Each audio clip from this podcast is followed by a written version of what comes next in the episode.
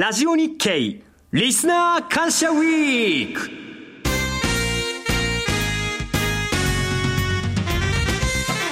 マーケットアナライズ Tuesday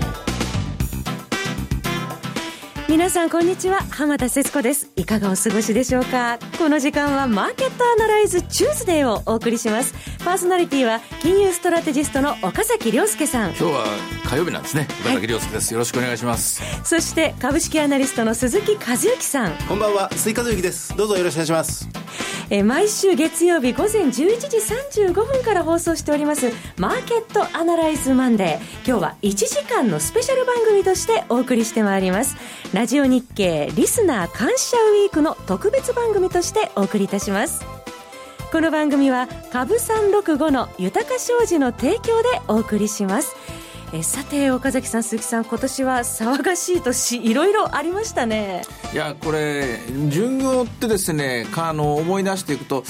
あのかなり尺取っちゃいますよね。そうですね。えー、30, 30分ぐらい喋れるかなと思振りうんですけど。返りだけでそれぐらいいっちゃいますね。えはい。まあ、でもあの非常に印象的でですねやっぱり意味するところは多いかなっていうので、えー2016年はこれは記録に留めておいた方がいいそういう年ではなかったかなとまだ終わってませんけど、えー思います。はい。あの、中国のサーキットブレーカーなんてところからは始まったのが、あありましたね。つついこの間のような気がするんですが、あもうほぼ1年前、え。いやいきなり日経平均株価大暴落から始まってるんですよ。大発会。えー大発会。ですね。そうでその後日本銀行がマイナス金利を導入して、3日ぐらい大騒ぎしたんだけどそこからとんでもなく円高があれ？もう思惑とは全然違うじゃないかというふうに動き出して、それから原油価格がバーレル26ドルまで下がってこれが2月全部喋りますか、はい。もうえーはもう本当にもう盛りだくさんの1年でした。そうですよね、えーそして6月にはまさかのイギリスの EU 離脱もありましたし、まさかが多かったですね。はい。でこの辺りからねだんだんだんだんね何がテーマなのか分かんなくなってきたんですよ。というのは原油価格の下落信用不安っていうのが2016年のテーマかなと思いきや、はい実はこのブレグジットイギリスの EU 離脱というこのですねアンチグローバリゼーションっていうのもテーマテーマなのかなこれはどんどんどんどん市場も経済も社会も混乱していく一方なのかなだんだんこれ見えてきたんですよねで混乱というのがテーマかなと思いきや2016年の7月ぐらいに世界中の金利がボトムを打って、はい。それがなんというかそこから大きく大きく金利が反転し始めて、そしてえーついにはトランプ大統領の誕生というところで、えーこれでもうグローバリゼーションの反対方向に行ってるんだな。それはいいことなのか悪いことなのかと思ったら株にとっては上昇の弾みになってしまったという。えーなんともこれね、えー滑稽な悲喜といいますかね、シェイクスピア的なですねあるいはコペルニクス的なっていうのかな、大転換を見せた1年ですね。そうですね。何度まさかという言葉を使ったかというような、本当ですよね。えー一年でしたね、まあ、まだあと2週間、3週間ぐらいありますから、もう一回ぐらいまさか使うかもしれませんけどね。ただその中で予想外のものっていうのはこれ、えー単にマーケット金融市場だけではなくて、え例えば映画で言えば予想外の大ヒットがあったりとか。そうそうそう。日本映画で特にですね。えー例えば野球で言えば予想外のチームが優勝した予想外って言ったらごめんなさいね広島カープのセリーグ制覇ね、はい。でそれから、えーっと東京都知事選挙も予想外の展開になったりお隣の韓国ではなんだこれはみたいな話になってなんだか知んないけど予想あるいは期待これが裏切られた裏切られるためにあるのかなというような、ええ。えーそういう言葉がふさわしいこ そこもここまでの動きになってますよね。はいオープニングからてんこ盛りですね。そうですね、んはい。今日の特番ではですね、この2016年振り返っていただいて、来年もぜひ見通していただければなと思っております。お二方どうぞよろしくお願いいたします。お願いします。それでは番組を進めていきましょう。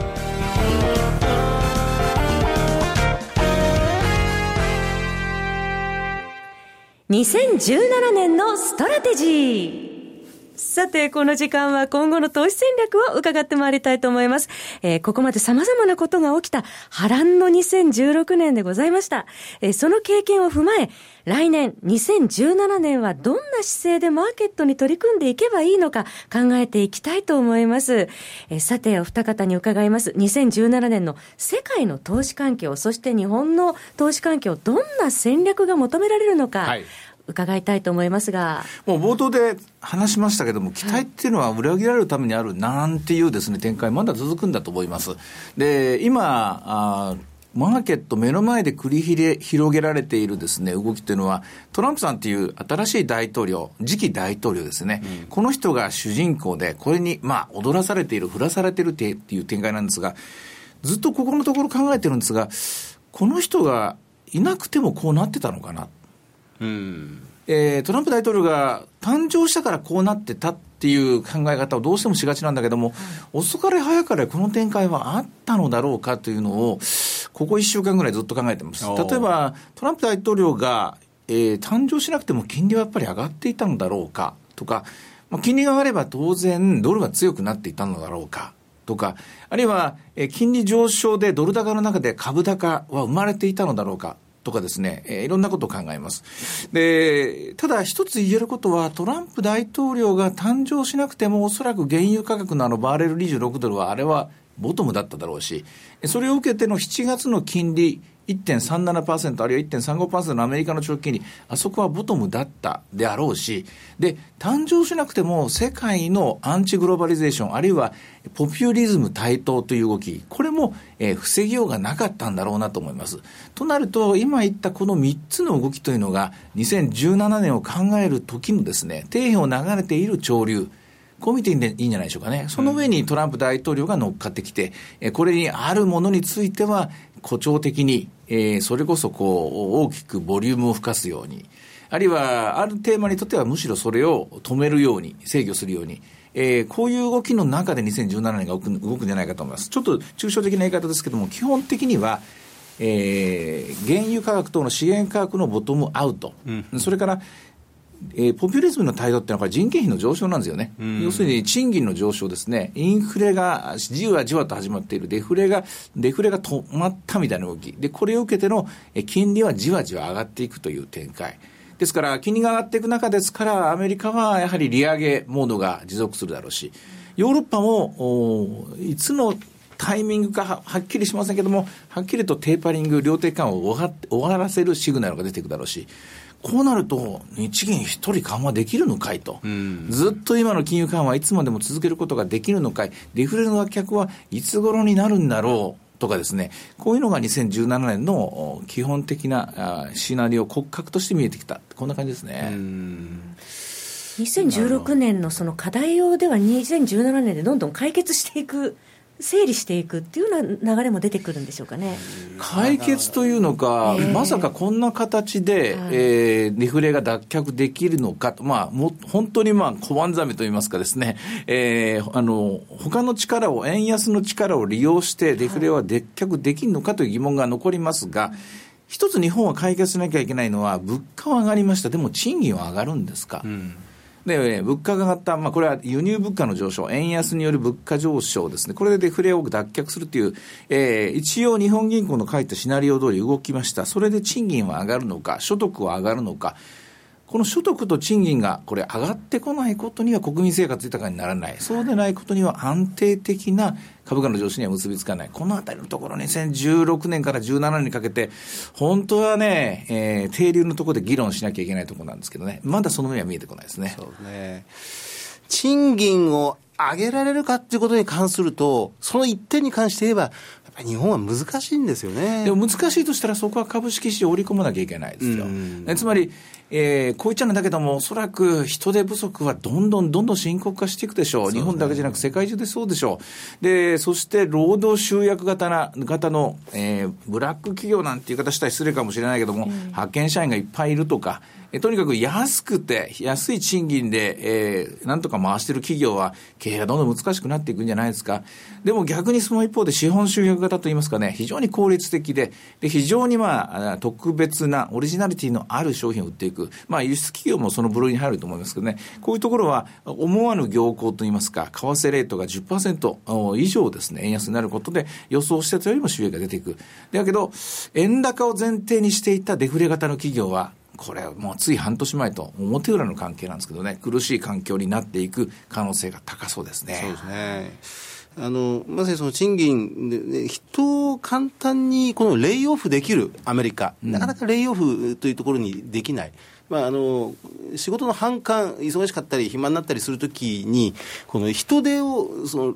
残業時間の伸び縮め調整してるというのは日本でで、だからそこで賃上げというところになかなかつなげにくいような経済構造を長らく持っちゃってますからね。でも早くそれ、かじ切った方がいいですね。そうですねこれ、あの大変なんですよ。例えば、あのユニクロという会社を例にとれば、え値上げ、えー高えー高付加価値化戦略を取った途端に円高になって、で、またかつてのようなあー低価格路線に動かしたところ、また今度、円安になってしまって、ハンドルを右に左とですね、何度も切り返さなきゃいけなかったのが、2015年、16年、17年になりそうなんですよね。これはね、疲弊しちゃうんですよね、どうしても。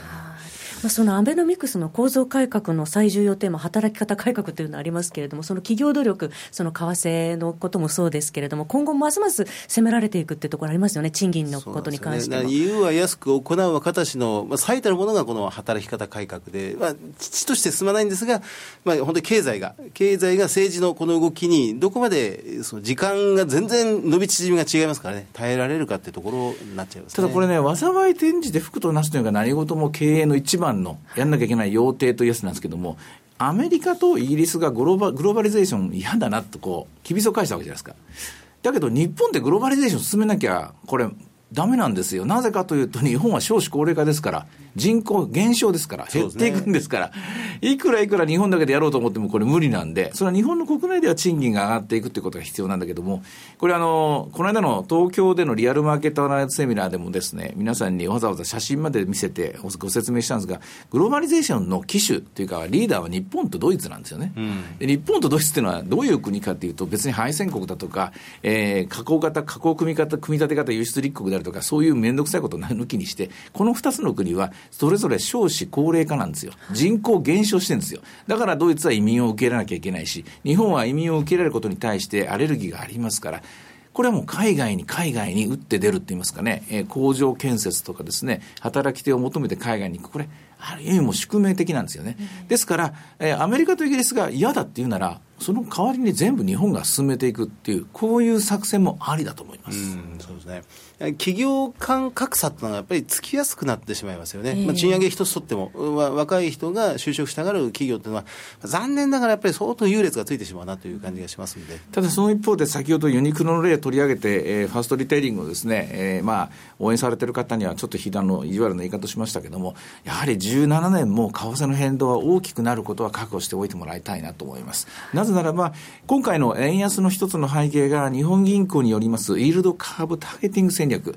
えー金利をもう長期金利を釘打った状態で動かさない。だからアメリカの金利によって為替が動いてしまう。というですね、今までのえーカウンターシクラシクリカルな金融政策取らなくなったせいでもあるんですけども、これは2017年も続きますから。ということはアメリカの金利が少しでも下がったらガグッと今度は円高になってしまうし、で、金利が今度上がっていくとまた円安が進むという非常に振れ幅の大きい、まるで新興国の為替市場のような動き。これが、えー2017年の為替円の宿命になってしまうと思います。まあ、そうすると、今後、来年投資する上では、企業も個人投資家の皆さんも、その為替の変動に注意しなくてはいけないということですけれども、注意しなきゃいけないんですが気をつけてもらいたいのが、注意しろというのと注意無視するっていう戦略もあるんですよ。無視する。ええ、そうや、そうじゃない。そんなのに関係のない成長、関係のない企業を選ぶっていう手もありです。なるほど。いちいちそれでですね、えーいちいち構造を変えていくという、この、えー企業を選ぶ、選ぶっていう短期的に変えていくっていう波に乗っていくっていうやり方もあれば、そうじゃないだろうと。だけど大きく分ければ100円はボトムだろうとか、120円はトップだろうとかっていうことで考えれば、100円でも120円でも大差ないよという企業を探していく。そうですねこういうやり方もありですよ。そうですよね。112円で円高、114円で円安、なんていう 神経戦をずっとマーケットやってた年後半のような気がしますもんね。これって我々のただのですね、うんあの妄想って言いますか、悪夢だった可能性もあるわけですよ。実際の企業経営者経営者はそんなことも考えた上で、海外現地生産の比率を例えば6割上げる、これを6割を7割に、7割を5割とか、もっとしたたかに、あるいはソニーなんていうのはほとんど外部調達してるわけですからね、一時為替に振られないように、えー経営をもう、あの、今ましき円高時代にずずいぶんこの辺のところのですね、レッスンはしましたからね。やっぱりそういう企業に目を向けていく作戦、これもありだと思います。アナリストはもっともっとその辺のところ掘り下げなきゃいけないですよね。いちいち円安だから、いちいち円高だっていうことじゃなくて、円高であろうが円安だろうが変わりませんっていう会社を1年、えー10銘柄でも20銘柄でも上げてくれれば、これはですね、皆さん喜んでその話を聞くと思いますね。そうですね。あの、まさにそうです。あの、政策は、アベノミクスという言葉で、安倍政権、安倍政権の政策はやはり内需が前面に出てくるんでしょうね。内需重視の政策、まあ、外交はもちろん、あの、大きいんでしょうが。で、民間企業の設備投資、まあ、アメリカではインフラ投資、公共投資というものが相当出てくるでしょうし、日本もそれなりに老朽インフラを作っていくという、日本の公共投資も出るでしょうが、企業の設備投資も出てくる。投資、投資というのが、2017年以降、少し浮上するんじゃないでしょうかね、全面に、うん、そこについてはね、あんまり大きなリスクというものは考えないで、基本シナリオはリターンが7%ぐらいですかね、5から10の間のどっかだと思うんですけれども、これぐらいでいいっていいと思うんですが、ただ一つ考えなきゃいけないのは、やっぱりトランプ大統領、新大統領に振らされる2017年になると思うんですよ。政治も振らされるだろうし、マーケットも振らされるだろうし、今私が喋ったことも全部ちゃぶ台返しがあるかもしれない。うん、一気にトランプ大統領、新政権、新しい財務長官の下で、またまたプラザ合意のようなことを引き起こすかもしれない。あるいはヨーロッパで大きな変動があるかもしれない。地政学上のリスク、追い込まれた中東。これもう言葉はどんどんどんどんもう溢れてきますけれども、日本的日本の企業というか経営環境的にはですね、それは大きなリスクではなくて、むしろその地政学上、あるいは政治、こういったところがリスクとして考えときゃいい。で、そういう時には、えー、せーので一回リスクオフが、例えば1か月あったと。で、また元のペースでススルスルとゆるゆると上がっていく。でもまたそのリスクが出てきて、1か月ぐらい苦しいとこがあった。これを繰り返していく展開なんじゃないかなっていうのが、イメージです。イメージですけれどもね、そんな動きを予想しますね。以上、2017年のストラテジーでした。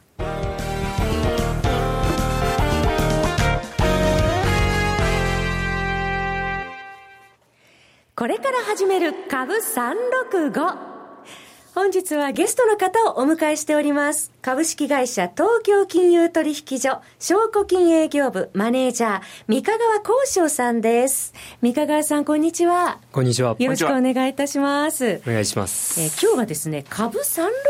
ついて三河川さんに伺っていきたいと思うんですが、えー、どんどん質問していって三河川さんよろしいですか？あ、はい。はい。お願いします。お願いします。えー、まずこの株365とはどういうものなのか、改めて三河川さんに伺いたいと思いますが。はい。えー、このクリック株365とは、東京、弊社東京金融取引所に上場します、株価指数証拠金取引の愛称になります。はい。で、具体的にどういったお取引ができるのかといいますと、まあ、皆様ご存知の日経平均、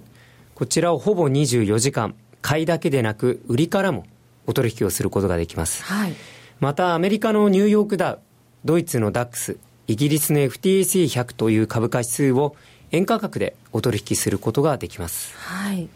えー、その株365ですが、取引時間は何時から何時までできるんでしょうか？はい、こちらですね、日経225とニューヨークダウンにつきましては、えー、朝の8時半から翌朝の6時までお取引することができます。はい。ほとんどでは丸1日というような、ね、そうですね、ほぼ24時間取引できます、はい、この夜も取引ができるというのは魅力ですよね。日本でトランプショックが起きて、日経平均株価が一時1000円近く下げたんですけれども、今年は11月の9日、その11月9日の現物市場が引けた後取引ができたんですよね。そうですね、はい、あの日経平均は11月9日の15時の段階で1万6200円程度で終わっております。はい、で、クリック株三六まあその後も取引できたんですけれども、まあ実際にですね、相場の方どんどんどんどん上がっていきまして。先物上がってたんですよね。そうですね。えー、で、翌11月10日の9時の段階ではもう1万7200円程度まで来てましたので、はい、まあ結局現物株取引できない方っていうのは、やっぱその1000円ぐらいもあのそこで上がってしまっていたので、はい、まあ1000円上がったところからでしか、現物株の方たちは取引することができなかったと。まあ、クリック株三六個でしたら、まあ、その間もですね、はい、えー、相場を見ながらお取引することができたと。言えます、えー、クリック株365を取引されていたら、その分利益も出ていたという、うまく取れたということですよね。まあ、そうですねあの、買いからも売りからもできるんですが、まあ、買っていたらというところですね。ということですね。はい、あとですね、三河さん、日本は祭日が多いですよね、その祝日も取引ができるんでしょうか？はい、クリック株三六はですね、えー、祝日もえー、ほぼ24時間お取引することができます、はい、例えば12月23日、えー、天皇誕生日でお休みですけれども、えー、株365の取引はできるということですね。そうですね。クリック株365の方、お取引できます。はい、えー、祝日も取引できるということですがさて、えー、それでは実際にお話を伺っていきますがどこでどうやって売買をすればいいのかまた取引を始めるにはどうしたらいいのかあとどの証券会社でも扱っているのでしょうか？そのあたりも三河さん教えていただけますか？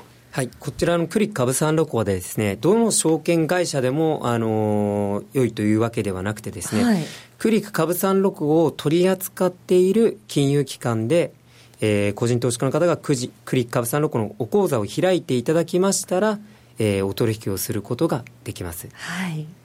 えー、そして、えー、取引を始めるにはでは口座を、えー、開いていただいてすぐにスタートできるということですね。そうですね。あと配当金についてなんですけれども、えー、クリック株365配当金がもらえるということなんですがはい、えー、これどのようにして配当金がもらえるんでしょうか？また配当金額ってどういうふうに決まるものなんですか？はい、こちらですね、クリック株三六個は現物株式と同じように、えー、配当を受け取ることができます。はい。でにまあ、こちらですね、まあ、配当を出しているっていうのは日経金と同じように、まあ、配当値をさせて、まあ、日経金との価格の連動性を、まあ、保つとい。うところでございます。はい、で配当相当額なんですけれども、えー、こちらですね、えー、構成、まあ、指数のですね構成銘柄に配当が出る都度クリック株三六個でも配当が出ます、はい、まあ、例えば日経225でしたらあのー、3月、えー、決算の銘柄が多いですので3月に配当を多く出しますので、クリック株三六個でも、まあ、その3月が配当が多くなっております。あなるほど、はい、昨年1年間ですと、はい、まあ、約3万円程度、えー、出ております、まあ、1枚の取引単位がですね日経平均かける100円になりますので、はい、1枚、えー、今ですと1万9200円かける100円で192万というお取引になるんですが、はい、まあ、昨年1年間で、まあ、約3万円ぐらい配当が出てたとい。うところです、ね、例えば比較の対象として225先物取引を考えると、先物取引とは配当金が落ちるっていうはもらえるという考え方あまりありませんよね。そうですね。先物ですと配当あの込みの金利込みの価格になりますので、はい、クリック株三六は現物価格のえー、現物価の日経平均と同じ価格にするために配当を出している。そうですね、はい、いうところです、ね、株365とあの先物はその点でかなり違いますよね。そうですねあとは、えー、そうですね。はい、はい、あと、クリック株365、三河さんのお話を伺って始めたいっていうことになりました。いくらのお金から始めることができますでしょうか？こちらの方ですね、はい、えー、まあ、先ほど申した通り、取引単位日経平均かける100円ですので、まあ、今ですと192万円程度になります、はい、で普通でしたら、その192万円の資金というのが必要になってくるんですけれども、えー、クリック株三六はですね、レバレッジ取引ということができます。はい、ですので、今ですと、6万3000円程度、6万3000円ありましたら、この192万円分のお取引をすることができます。はあ、なるほど。はい、いわゆる証拠金ですよね。そうですね。ただし、まあ、余裕を持ってですね、まあ、レバレッジ3倍程度ぐらいで始めていただきますと、まあ、60万円を入れて、まあ、192万円ぐらいの取引をして、まあ、取引に慣れていただいた方がよろしいかと思います。はい、万が一、その証拠金がなくなったらどうしたらいいんでしょう？えー、その場合ですね、ロスカットというのがございます。はい。はい。ですので、あのこの6万3000を下回る寸前のところで、うん、えー、下回ってきますと、自動でですね反対売買が出ますので、はい、まあ、できる限りですねお客様が預けた以上の損がですねしないような仕組みになっております。これ、買い立て、まあ、買いでポジションを取った場合に、評価損が出ても、これ、証拠金が減るという影響が出てしまいますからね、証拠金は多少レバレッジをいくら効かせられるといっても、余裕を持ってやった方が、取引した方がいいですよね。おっしゃる通りですね。はい、まあね、1枚で100円ですからね、100倍なわけですから、株価が1000円動いたら、10万円動くってことですから、うんうん、例えば30万円入れていても、これ、例えば買いから入って1枚買って、どういうわけか、まあ、トランプが失敗してひっくりひっくり返っちゃって、株価が3000円下がっちゃったら、なん全部なくなっちゃうわけです、ね、これから起こりそうですよね、だからそれがあるので、やっぱりここはね、余裕といいますか、今、3倍という話を見ますけど、まあ、3倍とか4倍とか、ある程度、それこそまとまったお金を入れておいて、それでまあ余裕持って臨んでもらうっていうのが一番いいと思います。まあこれね、元も子もないですからね、なくなっちゃったらね。そうですね。はい、えー、そして今年ニューヨークダウの株365も取引が始まりました。えこれは三河川さん、ニューヨークダウと連動する商品と考えていいんでしょうか？そうですね、ニューヨークダウと連動するとお考えください。はい。で、このニューヨークダウの株365の取引はドル建てで取引するんですか？あるいは円建てなのでしょうか？こちらですね、クリック株、えー、円価格でお取引をすることができます。はい、円でできるんですね。はい。ですので、えー、ニューヨークダウかける100円。が取引金額になります、はい、ですからニューヨークダウの方がですね1万9000ドルだとしますと、えー、1万9000ポイントかける、えー、100円で190万というのが1枚の取引価格になります、うん、でこちらはですね為替の影響は、はい、あのございませんですので純粋にニューヨークダウが上がったか下がったかというところが影響してきます。なるほど。ニューヨークダウ、例えば1万9000ドル、史上最高値更新って言ったときに、ニューヨークダウを1万9000円で取引すると考えればいいわけですね。そうですね、1万9000ポイントでまあ取引するみたいなか感じですね、はい、このニューヨークダウの株365の取引も配当金をいただけるんでしょうか？そうですね、はい、はい、えー、ニューヨークダウも配当相当額を受け取ることができます。でこちらなんですが、日本の企業と違いまして、えー、えー、決算月があのニューヨークの場合あのアメリカの企業バラバラなんですね、えー、またさらにあのし決算日本の場合半期ごとに行いますけれども、四半期、はい、そうですね、3月、9月ですけれども、アメリカの場合ですね、四半期配当を行っている企業がほとんどになりますので、はい、まあ、本当、毎月配当が出ているというようなところでございます。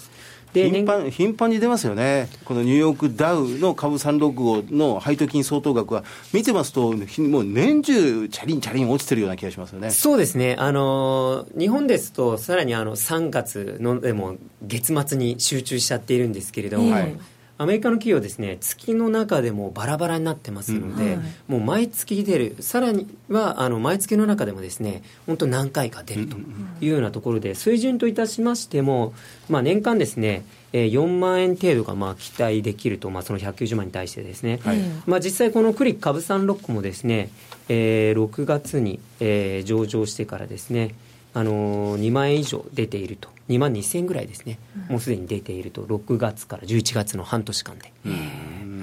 読みありますね。これなんでニューヨークダウがね、円建て取引できるんだって、リスナーの方は、あんなほんまでっかって気持ちで思われたかもしれません。これほんまの話でですね、はい、これはシステムが違うんですよ。例えば、えー、取引所 JPX みたいなこれ、いわゆるザラバ型の、いわゆる競り型の、いわゆる築地みたいな、ああいう世界じゃなくて、これ、金融取引所のこのニューヨークダウ、あるいはさっきのダウ3、えー、株365っていうのは、これ、マーケットメイク方式という形をとってますから、はい、マーケットメーカーっていうのが、この電話の向こうといいますか、モニターの向こうにいて、この人たちが円建てでニューヨークダウをこう売りたい人はこれぐらい、買いたい人はこれぐらいっていうマーケットを提示するんですね。はい、この仕組みがあるので、えー、円建てで安心して取引できる。うんうん、じゃあなんでマーケットメーカーがそういうことできるのかというと、これはあと15分時間がかかるので、これはホームページを見てもらうか、うん、ぜひぜひ担当の方にですね、聞いてもらいたい。これはもうれっきとした仕組み、マーケットメイク方式だからこそできるお客様のためのですね、新時代のですね、資産運用のやり方だと思ってもらえばいいと思います。本当に新しい時代ですね。そうですね。その他、三河川さん何かございますか？そうですね。あののクリック株三六の方ですね、ご興味持っていただきましたら、えー、ぜひ、えー、クリック株三六で本、えー、検索して、えー、ホームページの方をご覧いただければと思います。はい。クリック365と検索していただければ、えー、詳細出てまいりますので、皆さんどうぞご参考になさってください。えー、今日は三河川さんに株365についての仕組みなどについていろいろ教えていただきました。本日はどうもありがとうございました。ありがとうございました。以上、これから始める株365のコーナーでした。えー、それではここで株365の豊か商事からセミナー情報をお伝えいたします。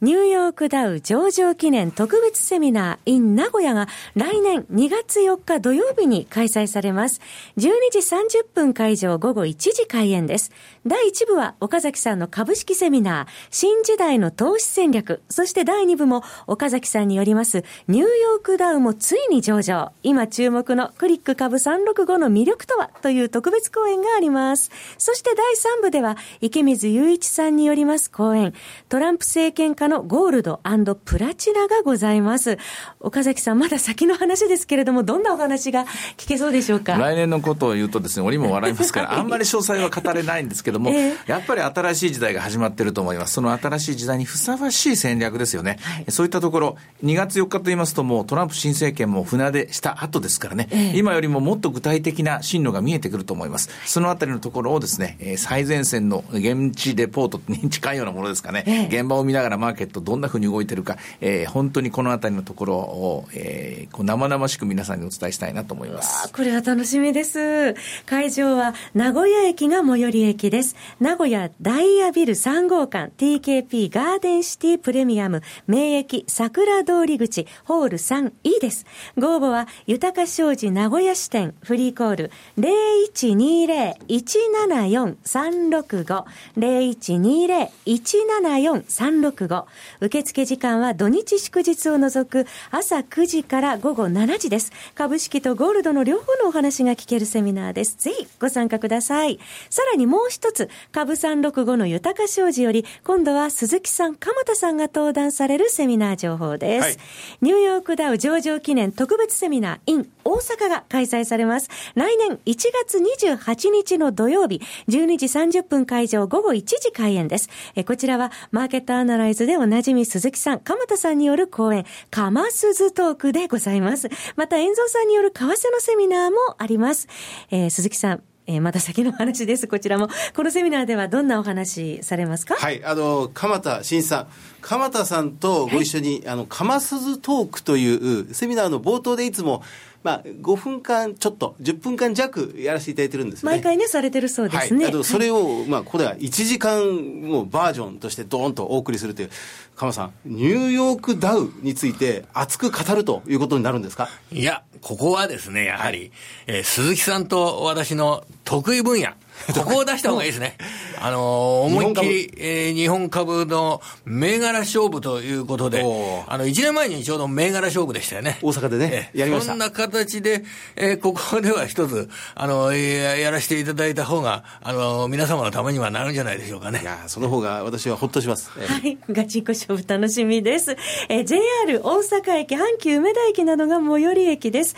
OX 梅田ビル CB 北梅田研修センター5階ホールです。ご応募は、豊か商事大阪支店フリーコール0120-441-377 0120-441-377受付時間は土日祝日を除く午前9時から午後8時です。株式と為替の両方のお話が聞けるセミナーです。大阪だけでなく関西にお住まいの鈴木さん、鎌田さんファンの方、ふるってご応募ください。なお、それぞれの会場では取扱い商品の勧誘を行う場合がございます。以上、株365の豊か商事からセミナー情報でした。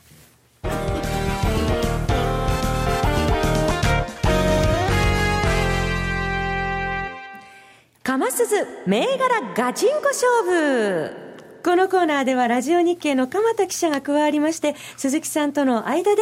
銘柄勝負を行っていただきます。改めまして、鎌田さんよろしくお願いします。はい、よろしくお願いします。このコーナーではですね、はい、鈴木さんと私、鎌田が注目している企業をそれぞれ紹介し、勝負をするという、そういうコーナーです。はい、で、判定するのは、浜田節子さんです。私ですか、はい、よろしくお願いします。半年前もやりましたよね。はい、え鈴木さんと私、どちらが勝つか、あの、銘柄のこれ、プレゼンテーションを行って、その勝敗の基準は、浜田さんのハートにどちらの話がより響いたか。この一点で、あの、勝負をしたいと思います。まあ、これから株価が上がるとか、そういうことで、という、あの、数字的なものからで測るのではなくて、今のプレゼンテーションで、浜田さんのハートをどちらが射止めるかというような形で、えー、いきたいと思いますドキドキワクワクさせてください。何本勝負ですか？これ、日本勝負。日本勝負。あの、鈴木さんはじゃあね、先行。先行。もう、ずるなしですよ。あの、正々堂々と勝負していきましょう。ずるってどうやってするんです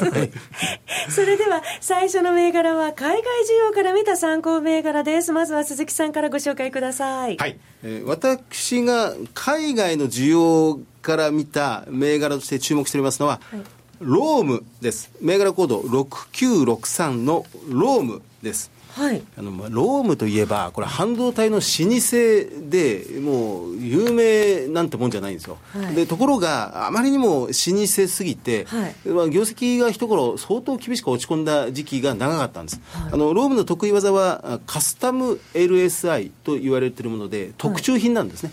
でこれがその伸びてる時は良かった、自動車向けに伸びてる時は良かったんですが、はい、まあ、すぐそのライバルが割れてその、まあ、駆逐されてしまうようなことも、その後、ずいぶん起こったりなんかしたんですね。はい、まあ、ただ、今、ここに来て、その家電製品向けよりも、そのまあ、ちらっと申しました、自動車向けにこのロームの特注 LSI が、まあ、相当急速に伸び始めてます。はい、そして、さらに加えて、このセンサーの需要というのが、はい、今、日本のみならず、世界的に盛り上がってるんですね。世界的にですか？あの、例の、浜さんもご存知のインターネット・オブ・シングス、はい、IoT のキーパーツは半導体およびセンサーと言われてるんですが、ロームが得意なのは、半導体とこの実はセンサーも非常に得意で、もともとあるんですよね。これがその機械の奥の奥の奥に入る小さい小さいセンサー、まあ、加速度センサーとかジャイロスコープ、まあ、あのスマホをくるくる回すと、なんか、そのななんだか分かんないけど重力、重力の向いてる方に画面がくるくる動いたりなんかしますが、あれなどはジャイロスコープが入ってると言われてあれがそうなんですね。ああいうものを含めたセンサー、全般に強いんですよね。あのロームはこれ、既得な会社で、その月次の売上高というのを発表してるんです。はい、で、ロームの11月の月次売上高は、半導体が前年に対してプラスの10%ぐらい。モジュールと言われている部分がプラスの30%ぐらい、まあ、その他もろもろ全部ひっくるめて、全体トータルでプラスの5ないし10%ぐらいですので、ロームの企業が業績が良いか悪いかを見るには、ロームの月次の売上高を見ることによって、えーまあ、ロームおよび半導体業界、電子部品業界全体の特徴、傾向というのが分かるという、とてもその既得な会社なんですよね。そうなんですね、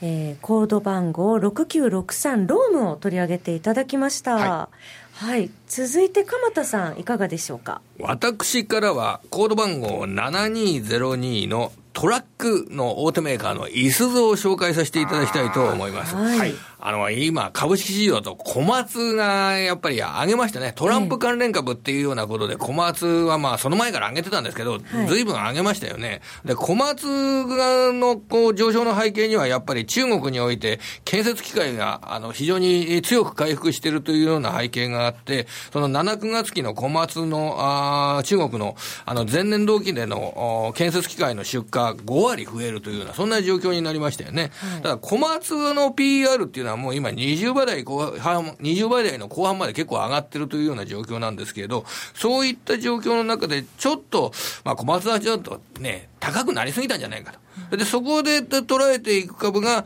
僕、いすゞだと思ってるんですよ。あの、建設機械で岩崩したりしますよね。で、岩持っていく、えー、それで持っていく、多く溜まった岩持っていくというようなことで活躍するのは、やっぱりここトラックが活躍しますよね。うん、建設機械で岩を砕いて、それでトラックがその岩を遠くまで持っていく。それで、そのトラックの運転手は、えー、乗用車をお金を貯めて買うというような、そういう流れにあるかと思うんですけれども、そのトラックが、あの、国際的に、えー、建設機械と同様な感覚の需要のカーブに、えー、乗っていくっていうのを来年度あたり、あの、想定できるかというふうに捉えております。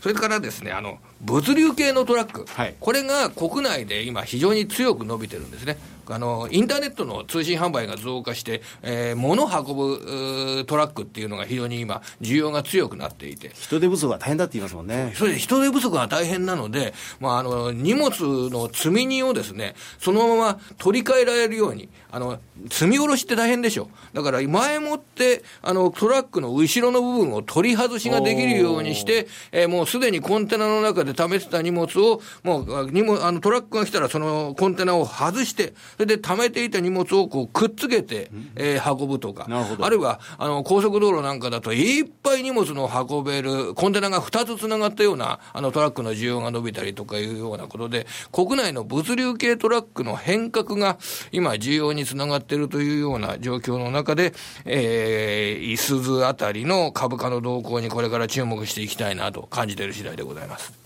はい。えー、鎌田さんの紹介する海外需要から見た参考銘柄は、7202のいすずということですか？した。はい、はい。鈴木さん、鎌田さんの紹介する企業出揃いました。はい。それでは、この勝負の判定を申し上げます。はい。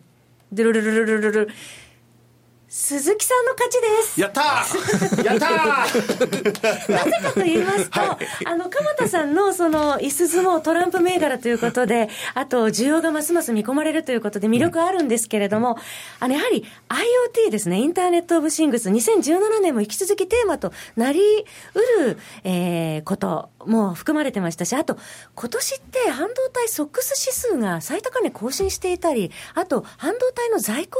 が、あの、かなり、えー、循環よく、えー、一巡したというようなニュースも聞きましたので、で、ね、ちょっとやはり傾きましたね。あの、ローム6963に、まずは一生、グッときました、えー、鈴木さん、グッと来て、ワクワクしました。差し上げたいと思います。2回戦目は頑張んなきゃいけないな、本当な。それでは2回戦です。はい、次は国内需要から見た参考銘柄です。国内需要ということですね。では、鈴木さんよろしくお願いします。私からですね、はい、えー、私がこの国内需要、内需から見た注目銘柄は、はい、サイボーズ。銘柄コード4776のサイボーズ。小型株ですね、そうですね。はい。で、東証一部銘柄です。あの、サイボーズは皆さんはもう十分ご存知の方も多いと思います。あの、グループウェア。キントーンと言われるグループウェアではもうナンバーワンの会社であります。で、グループウェアっていうと、要は仕事の段取りをよくする。もう、そのファイルで、エクセルで一生懸命設計図作ってメールを送って、で、誰かに、えー、送る。で、その人が加工してまた送る。誰かに送る。ぐるぐるぐるぐる送ってるうちに、古いファイルと新しいファイルがごっちゃになってしまったりなんかして、もうめちゃくちゃになっちゃう。で、グループファイルというものに、そこに放り込んでおけば、常に新しい、最新のものをみんなして閲覧したり、みんなして使うことができるという。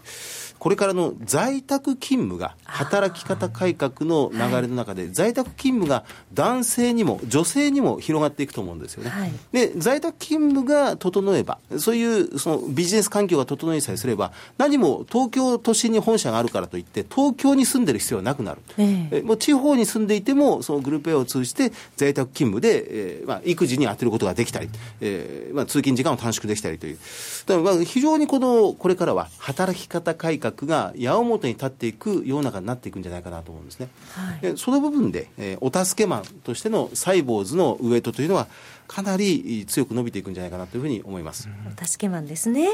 国策に乗る株というような形で捉えられるんですね。働き方改革、関連銘柄、なかなかそう見つけられないんですけどね。続いて、鎌田さんいかがでしょうか？私もですね、この国内の内需の株ではですね、国策に乗る株、えー、高齢化時代に国民の健康寿命を伸ばすことをもたらす企業、というふうな形で、えー、捉える株として申し上げるのが、コード番号2157の腰高ホールディングスと。いう株を覚えておいていただきたいと思います。腰高。腰高ホールディングス。あの、はい、ジャスダック市場に上場してたんですけど、11月に東証一部に指定買いされた株です。あの、今までカラオケのチェーンがこれ主力だった会社なんですけれども、はい、今の主力事業、利益の多くを稼ぐ事業は、カーブス事業という事業なんですよ。あ、それ知ってます。なんか見たことありますよ。はい、女性向けのフィットネスジムじゃないですか。そうそうそう、それそれそれ。あのね、はい、今ね、すごくあの、住宅地に、えー、増えてるんですよ。あの、住宅地で、あの、実はですね、あの、嫁さんの実家、それから私の実家、はい、まあ、あの、どうでもいい実家なんですけれども、いわゆる、あの、そんな人がたくさん住んでるような実家に、あの、共通して、あの、ニョニョキニョキと増えてきたのが、このカーブスっていうもので、あの、女性だけの30分健康体操というスポーツ施設を運営している会社です。で、この会社、あの、50代以上の方が会員の87%を占めていて、女性だけ。ですから、浜田さんはだからまだこちらには早いんですね。すね。見たことないでしょうね。はい、まだ早いんでしょうけど、あの、例えば、あの、スポーツクラブ行くとするじゃないですか。えー、それで、この自転車こぎとかやってダイエットとかするとしますよね、女性の方が。はい、その横で、僕がちょっと汗臭い格好して、ガシガシガシガシ自転車こいで、いやお姉さんもダイエットしようと思ってんの？大変だよね、お互いとか言われたら浜田さん嫌でしょ、それ。ちょっとね、嫌ですね。やっぱり女性だけで、あの、いる方が、あの、身なりも気にしなくていいし、ちょっと気が楽ですよね。そう、それでこちらの方、あの、入ってるのが50代以降の女性だけというようなことで、もう50代じゃなくてもいいんですけど、あのやっぱり集まるわけですよね。60代以降の友達、話をしたいというような方々が集まって、それがお年寄りのコミュニティになってるというような形なんで、これから先、あの、お年寄りは増えてくる。それで、コミュニティ施設が欲しい。それで、そこで、えー、健康寿命を伸ばしたい。というような観点で捉えられると、結構うまく、あの、最近のこの日本の需要を取り込んだ会社だなというふうに捉えております。実際この腰高ホールディングスという会社がカーブス事業を始めて今年で10年目なんですけれども、そんなになるんですね。10年目。それで去年の8月期で、お店が1年間で120店舗増えて1700店舗になったと。えー、そう、1600店舗だったもんが120店舗増えるっていう形ですから、結構今、やっぱり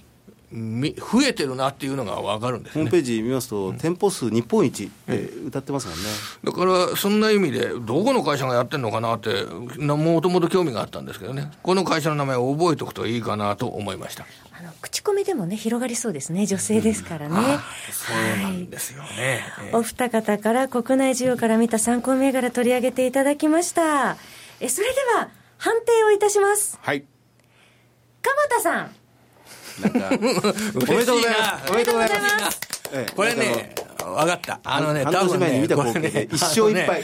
俺2回も続けてね、これ負けて、鈴木さんの2勝0敗になると、あまりにもね、僕がかわいそうだってことで、浜田さんがやっぱりね、2回目は勝たしてくれたんだよね、これ。お二方とも国策に乗った銘柄ということで、はい、あの、鈴木さんの銘柄のサイボーズも、まあ、今後の働き方ということで、まあ、在宅勤務増えていくでしょうし、えー、今後にふさわしいことを取り上げていただいたんですが、やはりその鎌田さんの、やはり高齢者の就業促進ですとか、女性若者が活躍しやすい環境ですとか、あと、あの、今後子育て、介護と仕事の両立とか、働き改革の中で、あの、やはり項目で、やはりそのキーワードの女性、えー、というのが結構入ってるような気がするんですよね。ですので、やはりちょっと女性応援ということで、えー、腰高取り上げていただいた鎌田さんに、はい、今回は。2連敗しなくてよかったです。はい、勝利差し上げました。岡崎さんいかがですか？いや、あの、選ばれたもう一つの背景は、どっちも、まあ、国策というのは、一つ自流かもしれませんけども、別にトランプ政権とかトランプ政策に乗るとか乗らないとか関係ないし、例えばロームにしても、今のあの、えー、カカーブでしたっけ、それカーブスにしても、あのちゃんとしたこう数字が裏付けがあるという、こういう基本的なですねプロセスから選ばれた銘柄、こういうのはやっぱり信頼に足るものかなと。ありがとうございます。そんなふうに思います、ね、ありがとうございます。はいもう、あの、後押ししていただきました、岡崎さんに。自信が持てました。はい。以上、かませず、銘柄ガチンコ勝負のコーナーでした。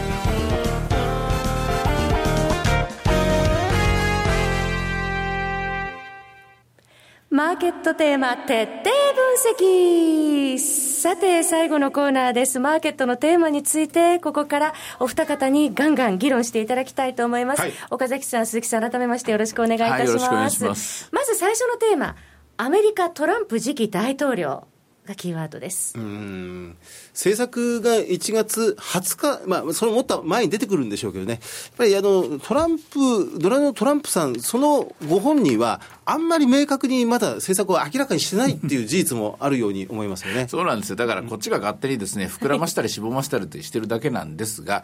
ただ一つ言えてることは、やっぱり遠くから見てるわれわれって見えてないもの多いような気がするんですよね。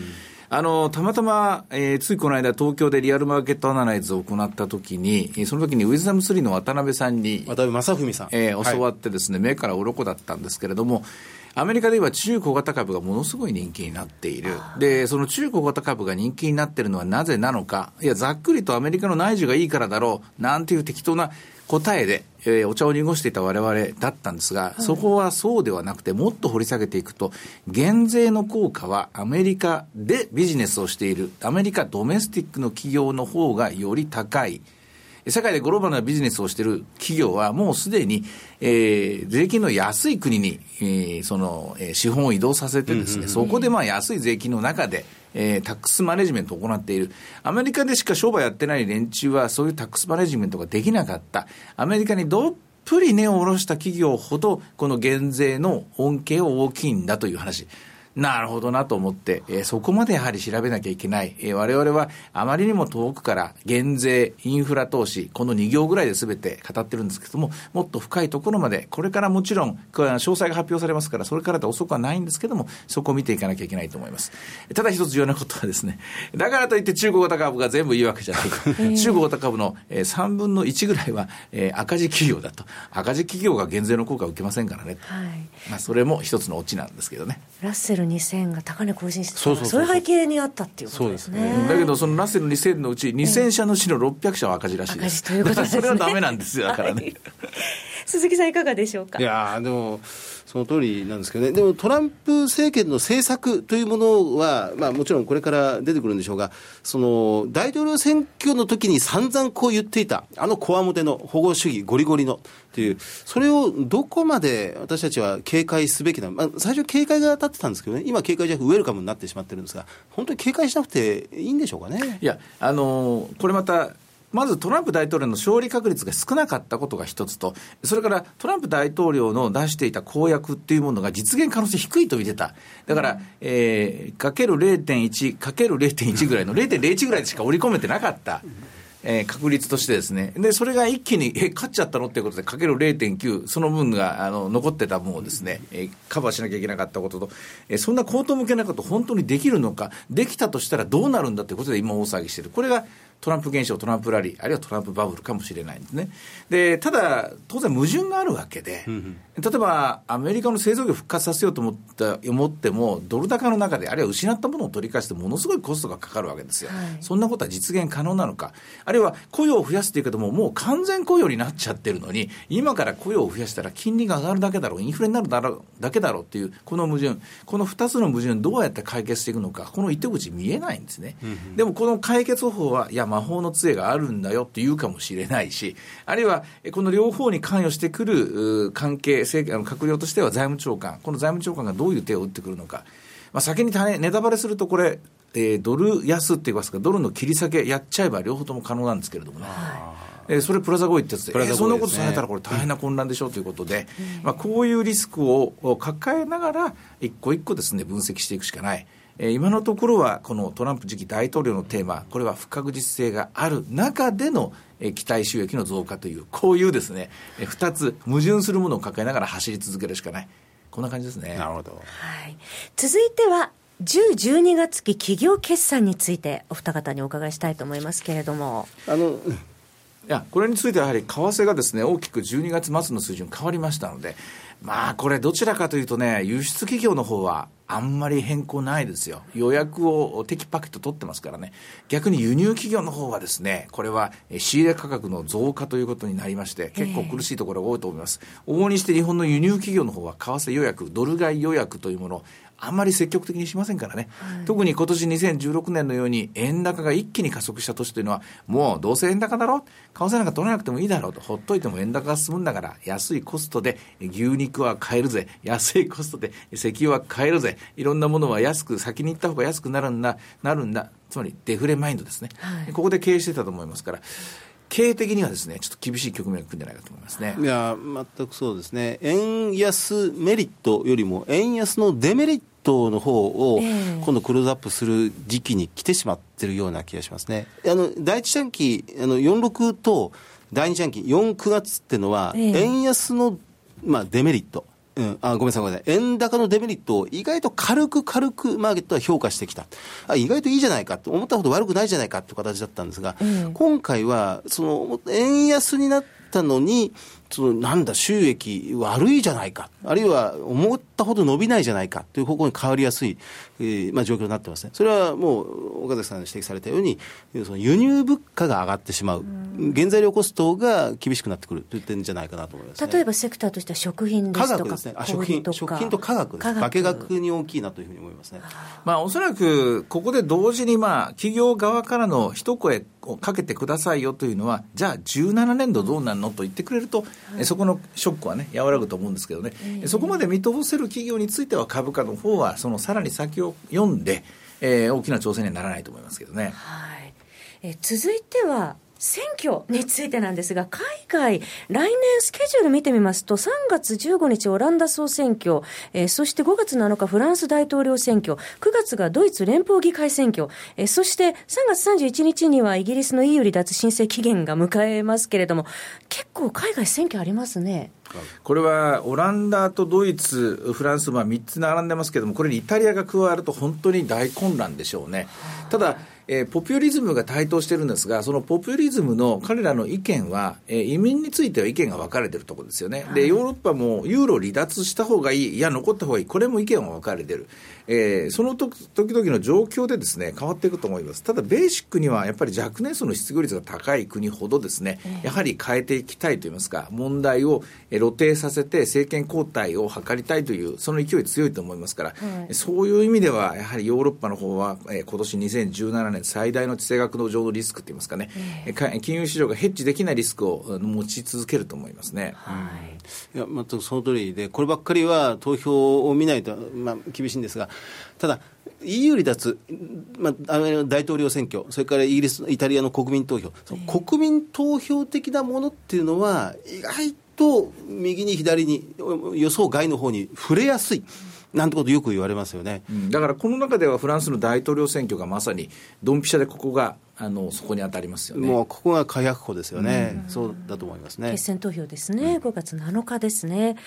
えー、お時間も迫ってまいりましたが、今度は日本の金融政策についてということで、2017年、どんな、えー、金融政策が発表されるか、岡崎さん、いかがでしょう？だけどね、このままあのデフレの脱却があどんどんどんどん近づいてくるといいますか、えー、これがまあ120円方向に為替がいって、この為替の円安の力でデフレを脱却するということになれば、考えなきゃいけないのは、ETF いつやめるんだという話。あ買い入れですね、えー、あるいは長期国債の買い入れいつやめるんだという話、今の金融政策っていうのは、これ、永久不滅なのかって、そうじゃない、オーバーシューティングコミットメントしてるっていうんだけれども、いつ頃やめるんだろう、2017年はないだろうけれども、2018年はやめるのかいこの議論はどっかで出ますよ、うん、これは気をつけた方がいいですね。はい。あの黒田総裁の任期というのも当然意識してくるでしょうね。まあ、辞める前に終わり方というものはやっぱり普通の人間ならば、どうやってやめるのかっていうのを考えるでしょうし、まあ、それに悪評サクサクたるマイナス金利の導入なんてこともやりましたからね。ですから、やるだけやってですね、知らん顔してやめていくってことは、ちょっと道義的な問題もあるでしょうし、で、交代するなら交代するで、じゃあ次の総裁は誰なのか、これまたね、議論分かれますからね。ねいずれにしても、えー、オーバーシューティングコミットメントっていう、あの、えー、成果が出るまで続けますって言ってますから、2017年最初のエントリーとしては、今の金融政策、イールドカーブターゲティングは変わらないと見ていいと思います。うんうんえー、ここまでマーケットのテーマについて議論いただきました。お二方ありがとうございました。えー、それでは最後に日経平均株価当てクイズについてお知らせいたします。はい。ラジオ日経リスナー感謝ウィークでは12月30日大納会の日経平均株価終値を予想する日経平均株価当てクイズを実施いたします。リスナー感謝ウィーク特番の感想と予想株価を12月26日月曜日までにお送りください。抽選で豪華プレゼントがあります。ニアピン賞は iPad mini 4。2番目に近かった方には商品券1万円分、その他年末ジャンボ宝くじ、投資関連書籍などなど合計100名様にプレゼントいたします。日経平均株価の予想とプレゼントのご応募は、ラジオ日経リスナー感謝ウィーク特設ウェブサイトから、または郵便番号105-8565、ラジオ日経リスナー感謝ウィーク係までご応募ください。必ず番組の感想をお書き添えください。ご応募の受付は12月16日金曜日午後8時から、締め切りは12月26日月曜日です。皆様からのご応募お待ちしております。日経平均株価も年初来高値も更新してしまいまして、うん、はい、重要な時点に参りましたのでね。商品豪華ですね。そうですね。ねぜひ皆様、えー、年末のプレゼントとして、えー、ご応募いただければと思います。もうあっという間のお時間になってまいりました。えー、ここまでのお話は、岡崎亮介と、鈴木和之と、そして浜田節子でお送りしました。来年も引き続き、マーケットアナライズマンデーをよろしくお願いいたします。えー、それでは今日はこの辺で失礼いたします。さようなら。この番組は株365の豊か商事の提供でお送りいたしました。